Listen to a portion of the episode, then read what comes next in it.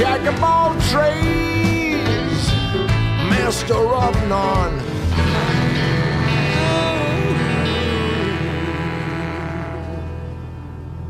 Buenas tardes a todos, bienvenidos a otro programa de Master of None. Soy Bruno Correia y me acompaña aquí Alen Nobel. Esta vez lo dije bien. ¿Cómo estás, Alen? Vamos todavía. Acá estamos. Bienvenidos a todos. Eh, tenemos un nuevo programa que ya había pasado un tiempito, ¿no? Desde el último. Sí, sí, sí. Vamos a estar, eh, hablábamos de que nos gustaría que pase un poco más de tiempo entre cada programa para poder darles mayor profundidad y, y no largar tanto contenido tan seguido, pero de, de calidad, ¿no es cierto? Claro, sí, sí, sí, la idea no era, estuvimos viendo, qué sé yo, estamos experimentando en todo, así que eh, esto se hace sobre la marcha, pero estamos viendo que una vez por semana nos pone como una mayor presión de la, de la necesaria y además es como que a veces nos apura de, uy, ¿de qué hablamos esta semana? Eh, así que nos parece un poco más copado darnos tiempo, no poner una fecha exacta de salida, sino salir cuando, cuando lo amerite el contenido.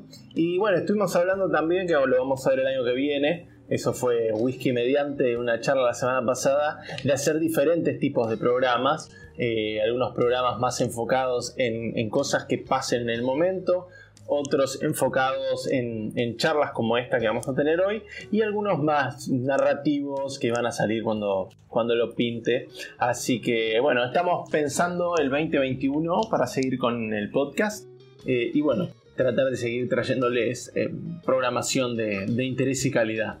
Exacto, exacto. Tengo muchas ideas para el 2021 que pueden estar muy interesantes. Así que, bueno, esperando el, nuevo año, ¿no? Ya, ya casi en las fiestas. Y, bueno, hoy queríamos hablar de un tema bastante controversial, un tema muchas veces mitificado, muchas veces este, idealizado, otras no tanto, ¿Qué es el tema de la educación formal o la educación informal.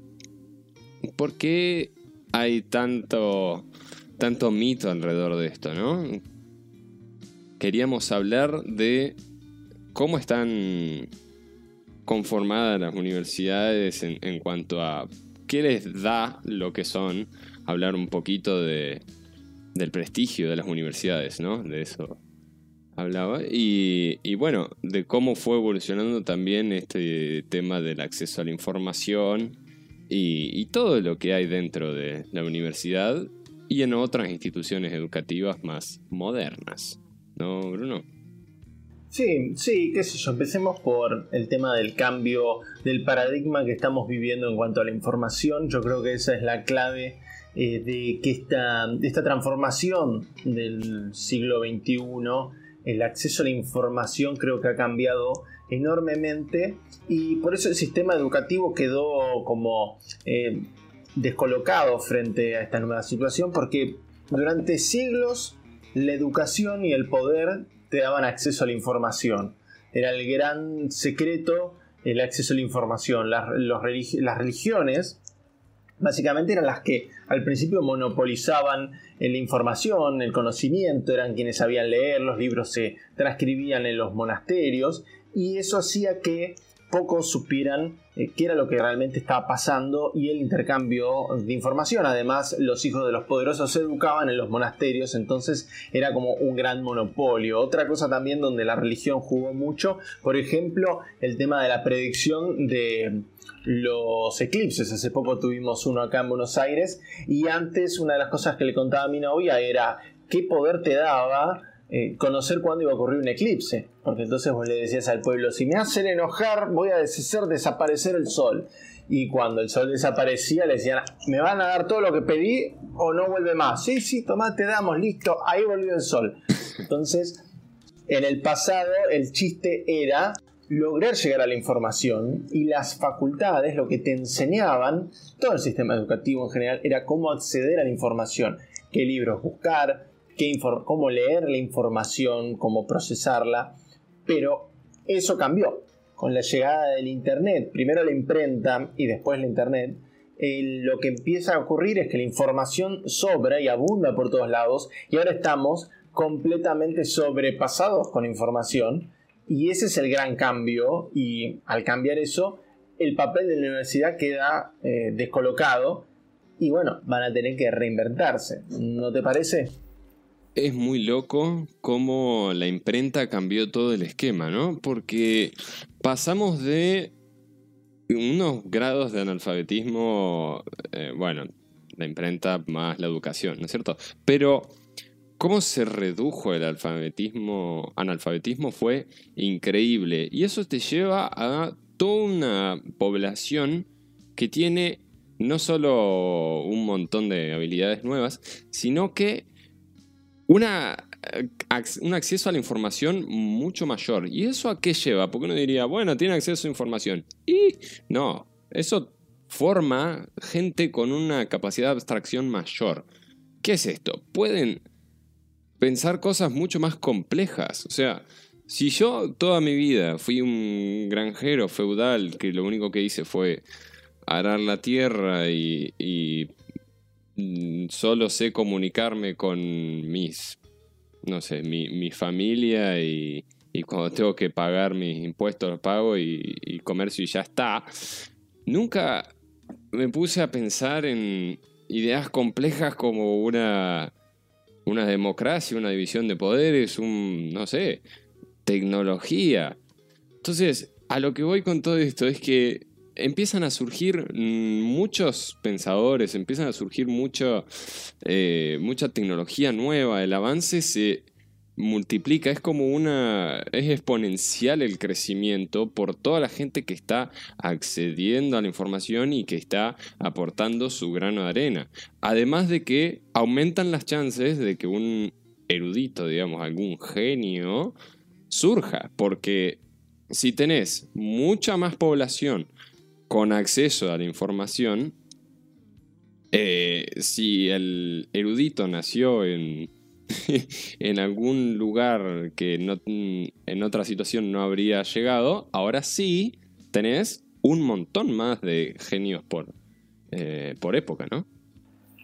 Claro, claro, pero bueno, eso es lo que pasaba eh, hasta los últimos 30 años. El tema de yo lo que decía era la explosión de información, ahora hoy en día, es como una planta. Eh, pasaron de eh, la sequía a regársela correctamente y el problema es que ahora hay una tonelada de agua que cae sobre la planta y la planta se está ahogando.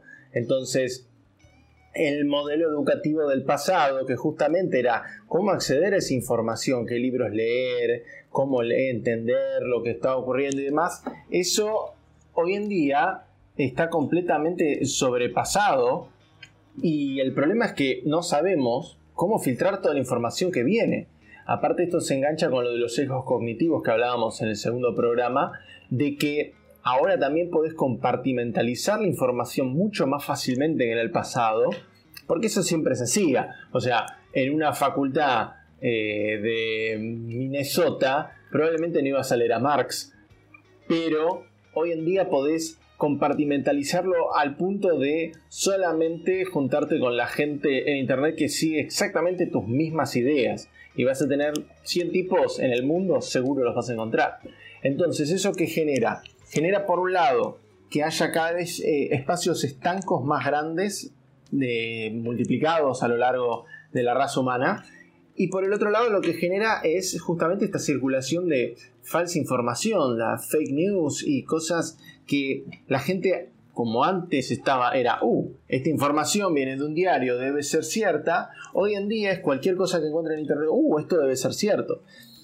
Y eso trae un montón de problemas que no sabemos cómo procesar. Hoy en día las facultades, los centros educativos, le tienen que enseñar a procesar la información no solamente acceder a cierta información, que está bueno que te lo den ordenado y que te lo den curado, porque aparte la facultad es el primer paso en, una, en un viaje educativo, pero también te tienen que enseñar a desconfiar de toda la información, de preguntarte cosas, de a quién le sirve esta información, por qué me está diciendo esto, ¿Qué dice? ¿Por qué Canal 13 le tira eh, mucha, le tira todo en contra a el gobierno y este otro canal le tira todo a favor?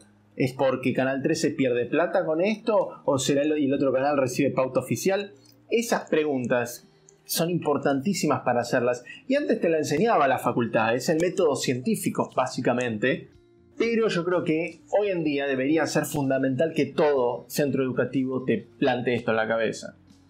Exacto, exacto. Es fundamental ese filtrado y esa verificación de posverdad que siempre hablamos en este, en este podcast, ¿no? Es como el tema recurrente. Pero es, es muy loco cómo ese generado de información fue creciendo exponencialmente gracias a la imprenta y ahora mucho más gracias a las bueno, redes sociales, internet. Internet fue otro gran salto, ¿no? Y la posibilidad de incluso grabar video sin, sin saber leer o escribir es muy loco porque tenés otro salto más en esta curva exponencial es como que se empina más todavía, porque tenés gente transmitiendo su mensaje, bueno o malo, eh, a través de audio y video siendo que antes no podría haberlo esparcido más que a la, manzana. ¿Me entendés? A, los que lo rodean en la cuadra. Pero es muy loco, ya te digo, cómo todo eso se fue de las manos, ¿no? Y mira, esto me hace acordar a un experimento acá en Argentina que es muy interesante, que fue el pre-YouTube. No sé si vos estabas vivo cuando salió, pero se llamó Televisión Abierta, eh, que era un concepto que totalmente revolucionario en su momento, pero lo que hacían era mandarte una, eh, una cámara y un micrófono eh, con un equipo televisivo que iba a tu casa y tenías creo que cinco minutos y vos podías hablar de lo que quisieras. Entonces, fulanito de tal denunciaba que el gobierno le cobró, la municipalidad le cobraba de más. Eh, venía para decirle a una señora, se paraba y decía, las chicas de hoy son todas unas degeneradas que no se quieren casar y solo quieren sexo. Y después también llamaba a Charlie García que decía, oh, estoy acá redrogado, vengan a mi casa. Eso es YouTube. Eso básicamente es el comienzo de YouTube antes de YouTube. Y lo que te muestra es que lo que también pasó es el acceso a los medios de comunicación porque antes los medios masivos eran solamente en cierto tres o cuatro cadenas televisivas, la radio, estaba todo controlado. Hoy en día los, medios masivos eh, se han democratizado y los que conocen de ciencias políticas saben que democracia es buena, pero no necesariamente es buena. Hay una democracia buena y una democracia mala. Y la democracia mala es una democracia donde eh, las mayorías oprimen a las minorías y mm, todo este tipo de mensajes eh, se puede también disfrazar detrás de lo democrático para tratar de imponer un autoritarismo. Entonces es muy peligroso también lo que se genera y por eso tantos grupos eh, anti de, la extrema izquierda de la extrema derecha que están anti los gobiernos democráticos en este lugar encontraron una herramienta que los vuelve muy peligrosos y los permite organizarse a nivel internacional. Así que nada, estamos en tiempos de cambio profundo que afecta a todos los estratos sociales, que me imagino que es lo que se vivía el tiempo que se invertó la imprenta. Claro, imagínate lo que ha haber sido en su momento que empiece cualquiera a, a esparcir su voz, digamos, de forma escrita eh, para todos lados, deben haber dicho, deben haberse hecho este planteo también de, bueno, ¿y cómo curamos la información si cualquier tonto con, con acceso a la imprenta puede agarrar y esparcir todas sus mentiras? Eh, y con ese argumento, digamos, eh, podríamos habernos quedado sin, sin imprenta. Pero la clave está ahora en el filtrado y en esa verificación. Porque ya tenemos el acceso, lo tenemos todos en nuestro celu. Ya ahí tenemos toda la información que podríamos conseguir, bueno, no toda, pero gran parte de la información que podríamos conseguir en una facultad. Ahora la pregunta es, ¿por qué está la facultad? Que ahí es donde eh, por ahí hay más debate, ¿no es cierto? Pero la facultad cumple un rol, te diría que bastante raro hoy en día en la sociedad, que antes era fundamental y hoy está poniéndose en duda por algunos sectores, en algunas, eh, en algunas ramas está, con ramas me refiero a algunas carreras, está mega bajo escrutinio, pero sigue siendo algo mega relevante. ¿Por qué consideras que, es tan importante la, la universidad, Bruno? Mira, yo creo que la universidad hay dos ramas donde en unas sirven más y en otras sirven menos. Eh, lo que hablábamos antes de empezar el programa, eh, las carreras con título habilitante, ya sea médico, abogado, ingeniero, todo eso, eh, en la facultad te asegura que pasen ciertos filtros, ¿sí? que te, te dice, esta persona está habilitada, ha demostrado a través de una serie de exámenes y demás que está habilitada para hacer lo que la facultad tiene este programa y se ha aprobado. ¿sí? Entonces en ese, en ese lugar creo que la facultad cumple un rol más allá de la educación, sino también como cumple un rol de asegurarte esta persona eh, es idónea. Otras carreras, por ejemplo como diseño gráfico, programación, música, no necesariamente la facultad cumple una función ahí de darte toda una estructura teórica, ¿no? De por qué las cosas se hacen así que no son necesarias a la hora de ejercer. Un diseñador gráfico no necesita saber por qué ciertos colores se encajan con unos con otros, los colores complementarios y demás. No necesita saberlo, puede saberlo por instinto, simplemente porque vio una cosa y la puede aplicar. El músico no tiene por qué saberse las escalas, sino que simplemente tiene que saber tocar. Las va a aprender por su cuenta, no va a poder escribir música. Entonces, en estas dos categorías, hay gente que tiene que demostrar que es idónea para hacer trabajo, porque si una persona que dice, no, yo aprendí a hacer puentes en un videojuego, en la computadora, yo aprendí a volar aviones eh, en el Flight Simulator, yo no me voy a subir ese avión. Entonces, el tema es, eh, ¿se puede aprender a volar el avión en Flight Simulator? Sí, se puede, pero nunca va a ser lo mismo que volar lo real y necesita tener una certificación de un piloto entrenado que diga, demostró que sabe. Después, ese filtro puede fallar y algún pelotudo puede pasar el filtro y que nadie se dé cuenta y que después termine estrellando un avión arriba de una ciudad. Pero la cuestión es que yo no lo dejaría librado a, a, entrenarte como quieras. Ah, necesitamos una certificación para ciertas cosas, para otras no tanto. Entonces yo creo que ahí la facultad es depende de qué es lo que uno cada uno quiere hacer. Yo creo que donde más eh, cambia ese filtro eh, que vos decías, bueno, está lo, como lo más práctico y lo más teórico, casi. Em, yo creo que donde más se diferencia es en donde esas pruebas no están claras de cuáles son. Porque, por ejemplo, ¿qué define a un músico como buen músico? Porque uno puede decirte que haga, que se sepa todas estas escalas o que sepa de oído qué notas es esta. ¡Pim! No, no creo que eso sea la forma de, evaluar, obviamente que deben tener métodos mucho mejores que los que dije, pero a lo que voy es que, como vos dijiste, si un músico amateur agarra y hace una muy buena canción, sin todo ese conocimiento teórico, la pregunta es, ¿todo ese conocimiento teórico es necesario que se evalúe para decir sos buen músico? Entonces, cuando no está claro qué es lo necesario para en la práctica hacer bien algo, ahí es donde se empieza a tergiversar todo. Claro, no, es, a ver, el conocimiento teórico no es necesario para ser buen músico, pero te va a dar ciertas em, herramientas. Porque, por ejemplo, eh, The Ramones fue, y el, y el punk en general, fue una respuesta a grupos como Pink Floyd, donde eran gente con una formación musical extremadamente elevada, donde básicamente cada tema era, eh, era prácticamente una tesis musical. Y de Ramones agarraban la guitarra, le pegaban la guitarra, le pegaban al bajo, dos tiempos repetidos. Y las canciones de Ramón eh, no tienen, no pierden validez como música. Uno no va a decir, eh, uno puede decir, técnicamente no es muy complejo, pero no necesariamente significa que sea mala.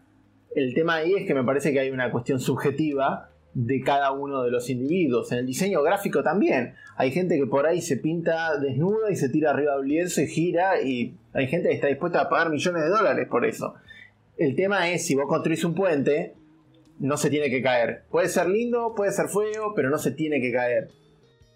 Claro, claro, ahí es donde nos encontramos con todo este problema de quién es realmente el que sabe y qué es lo que sabe.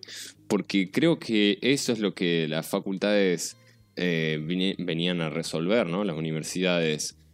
¿Qué es lo que tiene que saber esta persona para ser médico? Bueno, yo te voy a estructurar todo este programa que va a definir eh, lo que esta persona debe saber para que yo, Universidad de Allen, diga, Bruno es un médico. Eso nos sirvió mucho en un montón de, carreras a lo largo de los siglos y hoy en día sigue en vigencia. Y esa estructura fue muy útil. El tema es que esa estructura los volvió como lo que se llama eh, a veces hablan en, emprendedurismo a los gigantes con pies de barro. Y, se refiere a algo tan grande, tan rígido, que es muy, muy complejo de, de hacerlo ágil y que cambie. Esa estructura, yo considero que para carreras que necesitan mucha agilidad, como ser eh, todo lo que está referido a la programación, por ejemplo, se encuentran con el desafío de que deberían estar cambiando el plan eh, al que adhiere la, la universidad y la facultad en ese momento constantemente, constantemente cambiando el contenido. Y eso sería muy complejo para el esquema actual. Yo creo que ese es el gran desafío que tienen hoy en día las universidades con respecto a, carreras más modernas coincido totalmente. O sea, hay carreras que el problema es que además, si, aunque cambiaran, si vos seguís el plan académico, el plan académico, vos empezás con un plan académico y salís con el mismo plan académico por más que cambie en el medio, porque ¿cuál es el problema? Vos aprendiste algo y la siguiente materia te cambian porque debes haber aprendido algo en la anterior, no podés terminarlo. Y si vos te tomas una carrera 5 años, el mundo cambió tanto en 5 años que cuando salís de la facultad ya estás obsoleto. Entonces yo creo que el sistema universitario sirve para ciertas carreras y no sirve para otras. Y yo lo que creo es que tendría que haber desde las universidades una estructuración en cursos que es mucho de lo que hablamos, de la cuestión de los cursos online y demás, que es lo que está pasando. Los cursos online hoy en día se empiezan a juntar con universidades, entonces es un curso que está bancado y curado por la universidad. Entonces es un curso corto eh, de eh, muy puntual, porque esa parte es el otro problema. Vos vas a estudiar eh, ingeniería en la, universidad, vas a estudiar diseño gráfico y te dan tanta cantidad de teoría en el, proceso que muchas veces eso no es necesario. Si bien está bueno saberlo, porque es importante saberlo, para después poder hacer algo más profundo y mejor, sin embargo, eso uno lo puede aprender mientras está ejerciendo. Entonces, si vos haces programación y te interesa la historia de la programación, podés dedicarte a eso mientras ya estás programando. Lo primero que te tienen que enseñar es cómo programar en lo que hoy en día funciona. Y el día de mañana volvé para atrás y dedícate a ver programas de hace 10 años cómo estaban hechos y por ahí te va a dar un insight para decir, ah, mira, puedo mejorar esto en el futuro. Pero es necesario que ciertas carreras se estructuren de una forma mucho más ágil pero tampoco podemos decir hay que terminar con el sistema universitario, porque yo no me voy a ir a tratar con un tipo que hizo cursitos en internet, en Coursera, no me voy a ir a hacer con un médico así. Ah, no, lo hice en, Coursera, hice unos cursos y también em, en, un par de cosas online y, nada, bueno, vamos a operar, eh, relájate. Ni ahí. No sé qué pensás vos. Yo considero que todas estas eh, academias online que están surgiendo nos brindan, eh, por un lado, toda esa agilidad que le falta a las universidades y también brindan, eh, por otro lado, una rápida inserción laboral en lo que es, por ejemplo, diseño y programación que hablábamos, una enorme inserción laboral. ¿Por qué? Porque están muchas veces las empresas involucradas en esos cursos. Que si bien uno puede estudiar por el mero hecho de, de aprender por curiosidad, yo creo que la mayoría que aprende de eso hoy en día, de los jóvenes, es para buscar un trabajo de eso, ¿no es cierto? Que yo creo que eso también eh, es algo a, lo que deberían apuntar más las universidades, por lo menos acá en Argentina. Yo vi mucho ese distanciamiento con, el, con las empresas que eh, a mí me hubiese gustado, mientras estaba estudiando, que haya una mayor, eh, ¿cómo decirte? un vínculo en donde uno pueda tener rápido acceso. Pero volviendo a lo que decías de que no, no te operarías con un médico que aprendió de un par de cursos, yo creo que el problema ahí está en que no está no estaría habiendo esta parte de la validación profesional que tiene la, la universidad. Yo he hecho eh, algunos cursos, así como también hice una, de los... Eh, ¿Cómo se llama? Es como nano, sí, nano grado de Udacity, que vendría a ser una plataforma online, que es una cuasi universidad, en donde tenés profesores que te van acompañando todo y tenés proyectos que te van evaluando. Pero este, en lo que vos considerarías, bueno, y mientras vas haciendo el curso vas teniendo un montón de evaluaciones. Que bueno, eh, por ahí vos considerás que no, no sería suficiente.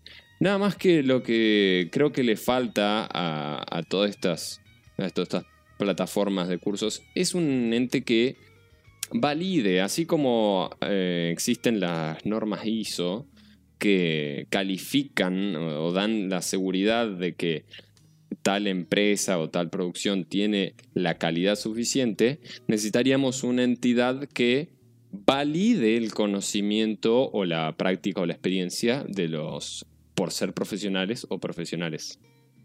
Sí, se llaman universidades, existen, se llaman universidades y, este, colegios profesionales que validan eso.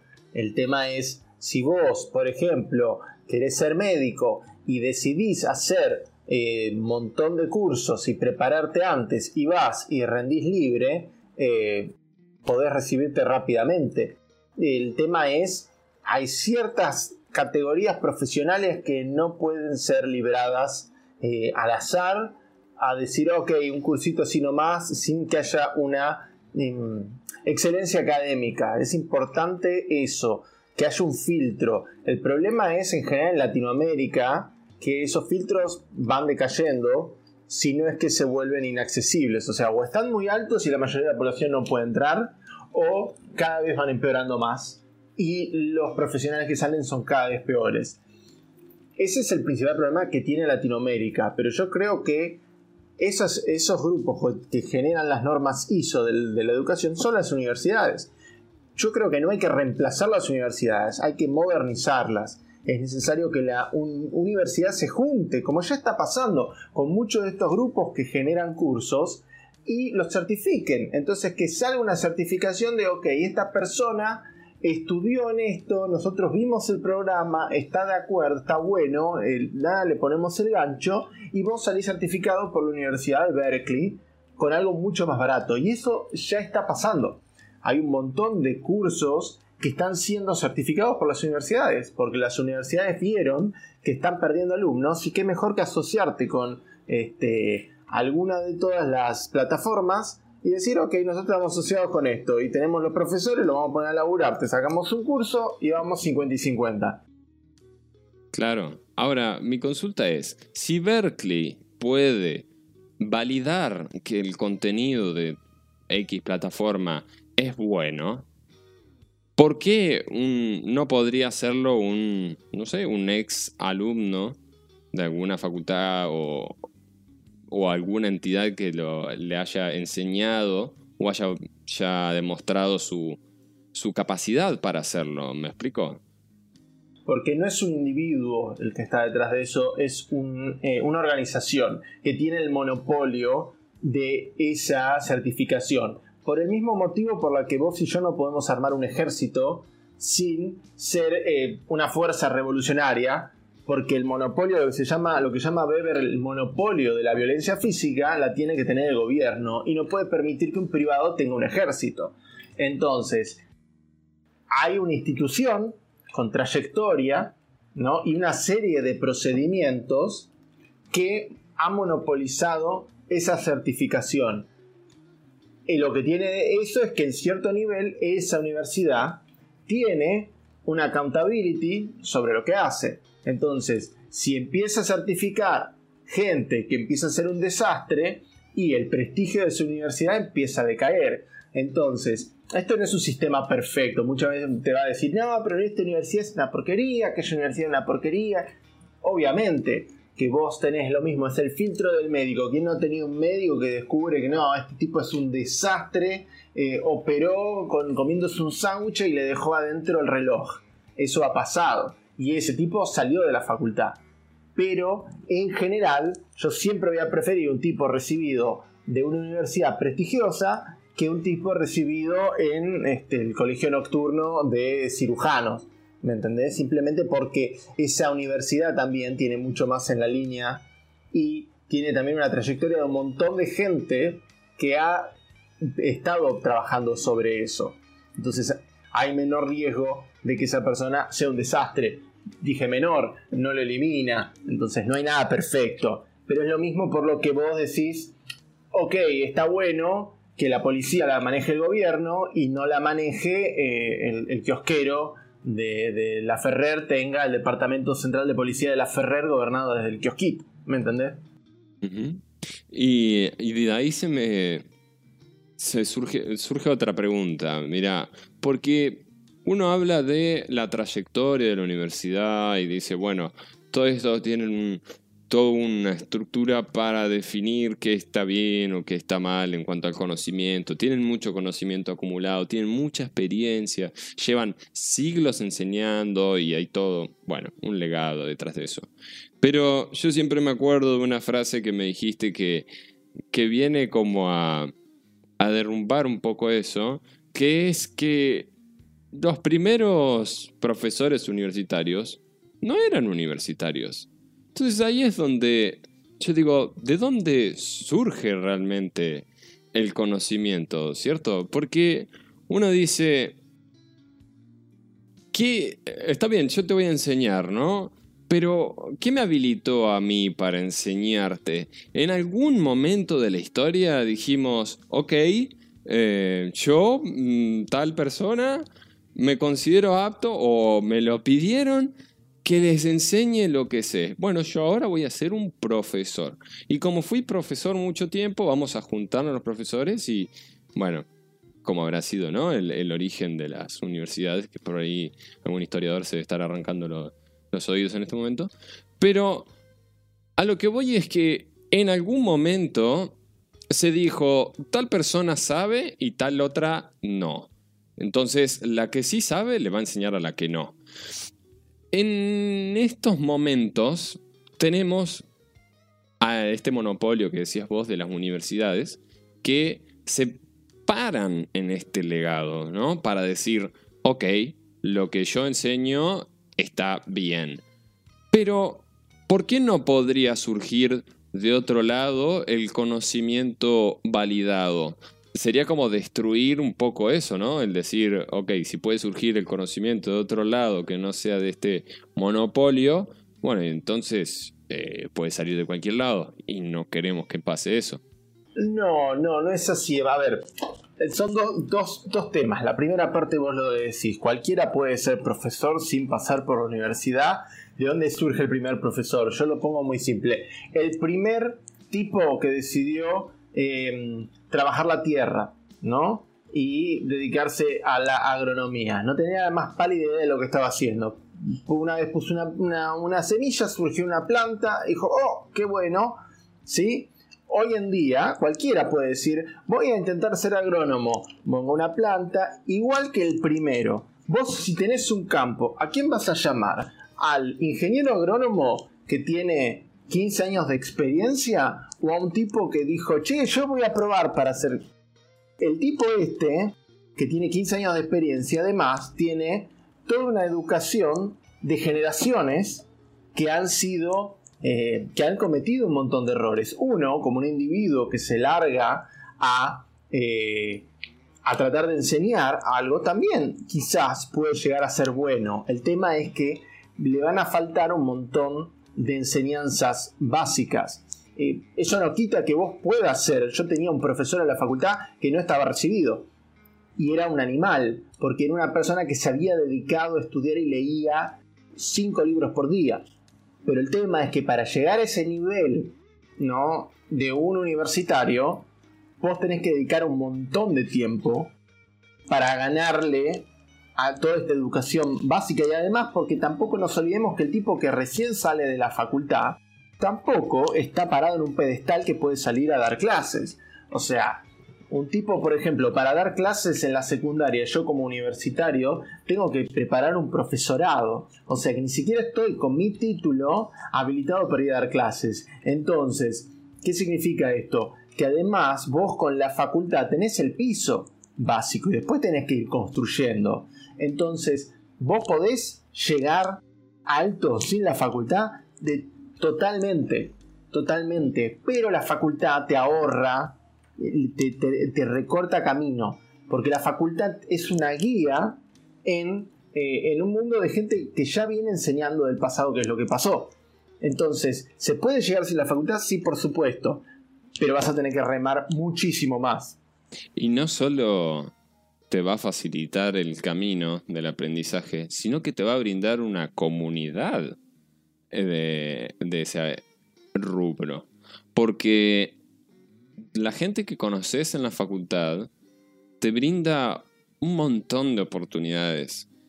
Hay incontables cantidades de casos de gente que emprendió con su compañero de la facultad o que ese le consiguió el trabajo o que bueno son después de los mejores amigos de eh, esa comunidad en la que te haces amigo del profesor o, por lo menos de tus compañeros, conoces exalumnos o incluso como decías vos, haces un profesorado y después empezás a dar clases y a tus propios alumnos te haces amigo y, y expandís tus redes, es fundamental es fundamental. A mí me parece que una de, de los mayores assets que tiene la, universidad es su comunidad. Por eso es que le dan tanta relevancia a los exalumnos también. Todo el tema de la investigación por parte de los exalumnos es lo que también le brinda crecimiento a esa universidad. Esto de que el alumno se quede, incluso habiendo finalizado, y le aporte todo esto que vos decías, y si bien Ah, terminé, me recibí, este es el piso. Yo ahora voy a empezar a investigar y voy a empezar a construir la carrera de los que vienen eh, a posteriori. Es hermoso ese, esa estructura de la universidad. Sí, ciertamente. O sea, en muchos casos la comunidad y los contactos, en ciertas universidades, por ejemplo, es más importante que lo que aprendas en la facultad. Porque, por ejemplo, todos conocemos la historia de Facebook, Mark Zuckerberg, eh, una de las cosas que siempre tiro abajo es estos tipos que llegaron a tener empresas millonarias, ya eran millonarios. Ellos no salieron de la pobreza total, porque Mark Zuckerberg fue a Harvard y su mejor amigo en ese momento, bueno, o su amigo, no sé si su mejor amigo, pero Eduardo Severín le puso la guita porque el padre de Eduardo Severín era millonario. Entonces, si Mark Zuckerberg hubiera ido eh, a la Universidad de Flores, quizás hubiera hecho muchas cosas, pero le hubiera costado mucho más porque no hubiera conocido a Eduardo Severín. Eh, lo mismo pasa con los fundadores de Google, con Hewlett Packard, con este, Apple. Esos tipos estaban conectados porque fueron a una de las universidades más caras del mundo. Entonces, eso también es muy importante. Y de vuelta, yo creo que acá lo importante es saber qué es lo que querés. Si querés velocidad para insertarte en el mercado laboral, porque ahí también hay redes de trabajo, o querés eh, preparar una carrera y hay carreras que requieren poco tiempo y hay carreras que requieren mucho tiempo. yo creo que esto de que decías de la gente hiperconectada también es lo que muestra por qué hay tanta, la típica película estadounidense en donde los padres están ahorrando para pagarle una muy buena universidad al hijo o hija para que logre mucho. A mí me parece impresionante el valor que le dan porque es realmente relevante con quién se va a juntar, por lo mismo que decías vos.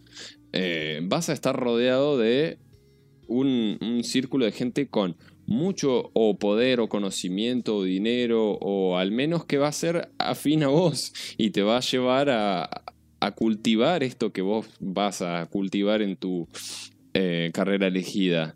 Y vos fijate algo también, ¿no? Eh, a mí me, me parece súper interesante cómo en Estados Unidos, lo puedes ver hasta en películas o series, ¿Qué es lo que festejan? ¿Festejan el sí, me recibí? No, festejan el no lo puedo creer, llegó la carta, me aceptaron en tal universidad. Fíjate que eso es muy, muy importante de hacer énfasis porque es lo que más contrasta por ahí con la realidad que vemos acá en Argentina, que por ahí el, ingreso es muy simple por ejemplo, en las facultades públicas, en las universidades públicas de acá. Y considero que eso tiene que ver con que allá se hace un filtro muy grande, por lo menos en las facultades de, alto prestigio, eh, de quién entra. A ver, ¿quién sos? ¿Qué pensás hacer acá? ¿Qué es lo que querés lograr? ¿Qué conocimientos tenés? ¿Estás preparado para esto? Yo considero que eso es lo que logra un, una comunidad de gente afín que está súper metida en eso, ¿no te parece? Sí, a ver, el tema de comparar, todos los sistemas tienen sus pros y sus contras. Eh, yo soy recibido de la UBA eh, y hay muchas cosas que hice que me parece que no tendrían que haber ocurrido. Yo tardé mucho en recibirme y yo creo que mi opinión personal es que el sistema educativo de, Argentina y de Latinoamérica en general está cada vez peor, eh, está cayendo la calidad y eso impacta también en la universidad, porque yo, por ejemplo, creo que para la UBA no tendría ni que ser gratis, ni que eh, tener, y tendría que tener un examen de ingreso. uno va a decir, uy, la gente que no puede pagar, la gente no puede pagar, a esa gente tendría que haber, darse una beca. Pero la UBA tendría que ser difícil. Tiene que ser difícil porque nosotros, los seres humanos, cuantos más nos pinchan, más nos movemos. Y si todo es fácil y te recibís al toque porque los exámenes son una boludez, cuando salgas al mundo no vas a salir con un título UBA, porque el título UBA no va a valer nada, porque cualquiera se recibe. Entonces, el tema es, te tienen que empujar a más. Y vos querés, tenés que querer a más. Vos tenés que estar en una situación donde eh, si vos fallás, porque sos vago, porque colgaste, que eso tiene que tener consecuencias. Si no hay consecuencias en tu accionar, entonces vos vas a hacer lo que se cante, porque eh, bueno, dejé la materia, no pasa nada. Si vos perdés la beca, si dejás la materia, lo vas a pensar 10 veces. Del otro lado tenés Estados Unidos, donde, si bien hay un proceso de filtrado muy importante, tenés eh, familias que están endeudadas y gente que se recibe con un endeudamiento atroz que probablemente no lo paguen toda la vida. Entonces, ahí vos te preguntás, ¿realmente sirve endeudarte? Y la respuesta es no, ¿me entendés? Porque a menos que logres pegar un laburo enorme, eh, no vas a poder pagar esa deuda.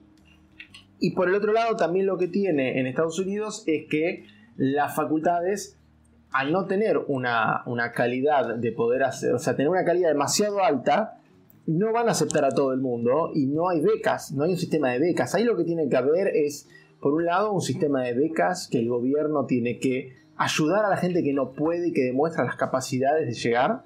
Y después lo que tendría que haber es también un sistema educativo que filtre a la gente según sus necesidades y deseos. Entonces, tendría que haber una secundaria que no solamente se te prepare en lo básico, sino que tendría que identificar, bueno, a ver, esta persona, música, literatura, artes plásticas, y lo llevas a un lugar donde pueda desarrollar esas capacidades. Este tipo matemática, ingeniería, programación y lo llevas hacia allá. Entonces, de esa forma orientás a la persona. El problema es que tenemos un sistema educativo modelado en el sistema industrial del siglo pasado, donde lo que había era una necesidad de generar trabajadores y soldados y madres. Esos eran básicamente los tres productos que salían del sistema educativo.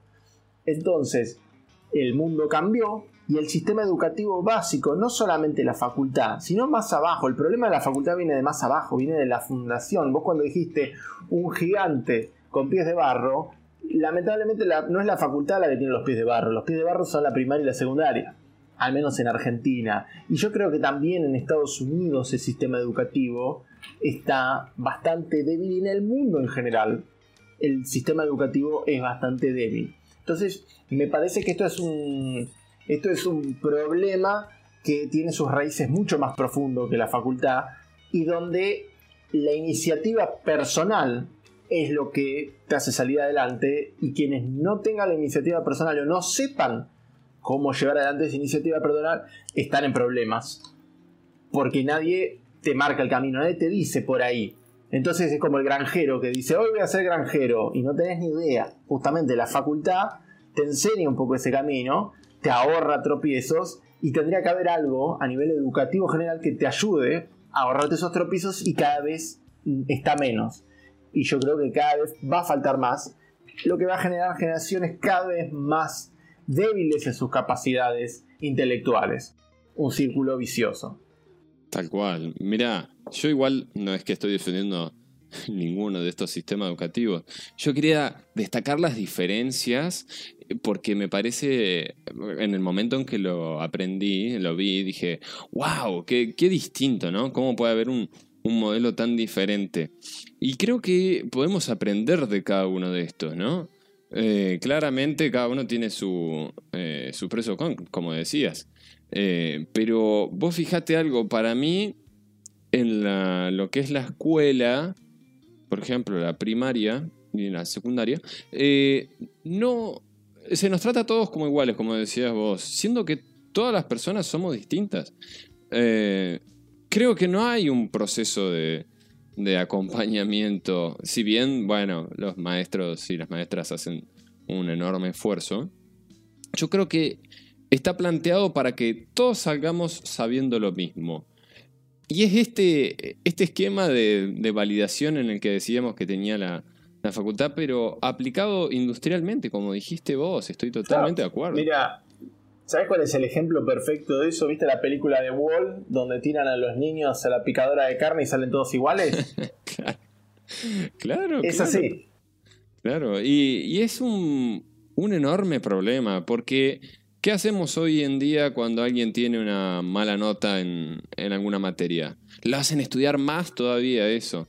Cuando en realidad tendrías que agarrar y decir, si vos estás sos tan fuerte en esto, fortalecete en esto justamente, dale bola a esto. Yo creo que hay una serie de conocimientos básicos que son fundamentales. Por ejemplo, la escritura, cierto nivel de matemática, eh, la lectura, todo ese tipo de cosas tienen que estar y si el pibe tiene mm, eh, debilidades en ciertos puntos, hay que ver por qué tiene debilidades, pero hay ciertas cosas que son necesarias saber. Una, un pibe puede ser muy buen músico, pero tiene que saber leer. Tiene que conocer la básica de la matemática y después construir sobre eso. Entonces tiene que haber una base general y después identificar los gustos de cada uno. Pero yo creo que también es importante porque si no, también corremos el riesgo de generar situaciones estancas donde la persona no tenga ni idea de historia. Y vos decís, loco, es necesario que sepas algo de lo que pasó porque cuando ves lo que pasó en el pasado, decís, ah, mira, en el pasado los cagaron así, voy a estar más atento. O, por ejemplo, eh, vos podés ser muy hippie, pero tenés que tener conocimiento de ingeniería financiera, lo mínimo como para saber cómo funciona un banco y cómo podés hacer que tus impuestos no te estafen el gobierno, ni los bancos, ni nada. Entonces, yo creo que hay ciertos conocimientos que son básicos, que tendrían que darse desde la, desde la secundaria y a eso meterle cada una de las especializaciones que dependan de cada uno de los individuos. Pero tampoco pensar esa idea de, ah, cada cual haga lo que quiera, no estudies, no sepas escribir, no importa, total, a vos te gusta la música. ese hipismo a mí ya es, es irse al otro extremo. No, claro, claramente. El tema es dónde están esos conocimientos base, ¿no? Porque yo considero que, por ejemplo, en tema de finanzas, en la escuela, cero, cero. Y es algo que considero fundamental. O sea, no puede ser que salgamos de la facultad, perdón, de la escuela sin saber cómo funciona una tarjeta de crédito. Y eh, realmente es algo que se podría dar en un par de días a alguien con un, poco de conocimiento de matemática que en la secundaria es obligatorio ese nivel. Y por otro lado, yo entré a la facultad eh, cuando hice ingeniería en sistemas sin saber lo que era una función. Y eso a mí me partió al medio. Tuve que googlear mucho en el primer año de facultad para ponerme a nivel. Y vos tenías la suerte de tener Google. Yo creo que en las escuelas tiene que haber educación sexual y educación financiera, una al lado de la otra. Es así. Porque las dos cosas te pueden arruinar totalmente. Un hijo no deseado puede arruinar tus finanzas y una tarjeta de crédito que pagaste el mínimo te puede mandar a la B. Y te puede arruinar tu familia. Así que son va para los dos lados. Pero bueno, me parece que eh, podríamos hablar mucho. Yo igual me quedé con un montón en el tintero, pero ya vamos acercándonos a los 50 minutos, que me parece un tiempo considerable, ¿no? De debate, Bruno, ¿vos qué, qué opinas? Sí, sí, sí. No queremos aburrir a los lectores, ya para eso van a haber algunos programas especiales de 5 horas, pero pero estos de 50 minutos me parece que es un tiempo para no, no aburrir, plantear una idea, hacer que la gente piense, porque esto es un gimnasio para las neuronas, acá se viene a pensar, así que para cosas ligeras están las series de Disney Plus y de Netflix, que nunca viene mal, porque tampoco nos vamos a poner en eso de tener que estar siempre pensando, pero eh, en este espacio acá nosotros eh, apostamos por el pensamiento. Así que nada, acá un, pequeño calentamiento para que empiecen a, pensar. Y si quieren, bueno, mandarnos lo que, lo que piensen, tenemos nuestro Instagram. ¿Cuál era? Ah, yo no, ahora no me lo acuerdo. Eh, es mon.podcast. Lo esperamos si quieren seguirnos, si quieren mandarnos un mensaje. Eh, nos encantaría escucharlos. Fantástico, sí, porque siempre estamos abiertos al feedback del público, porque una, dos mentes son mejor que una y un montón más son mucho mejor que dos. Así que nada, los escuchamos. Cualquier después también podemos ya incluso tener una sección de comentarios del público. Y bueno, eh, creo que ya podemos ir cortando para ir a comer algo. Y bueno, muchas gracias por acompañarnos. Gracias a Len por estar aquí esta tarde. Y nos estamos viendo entonces en el próximo programa de Masters of None. Por favor, por favor, siempre un placer, Bruno. Nos hablamos entonces. Fantástico, muchas gracias a todos. Hasta la próxima.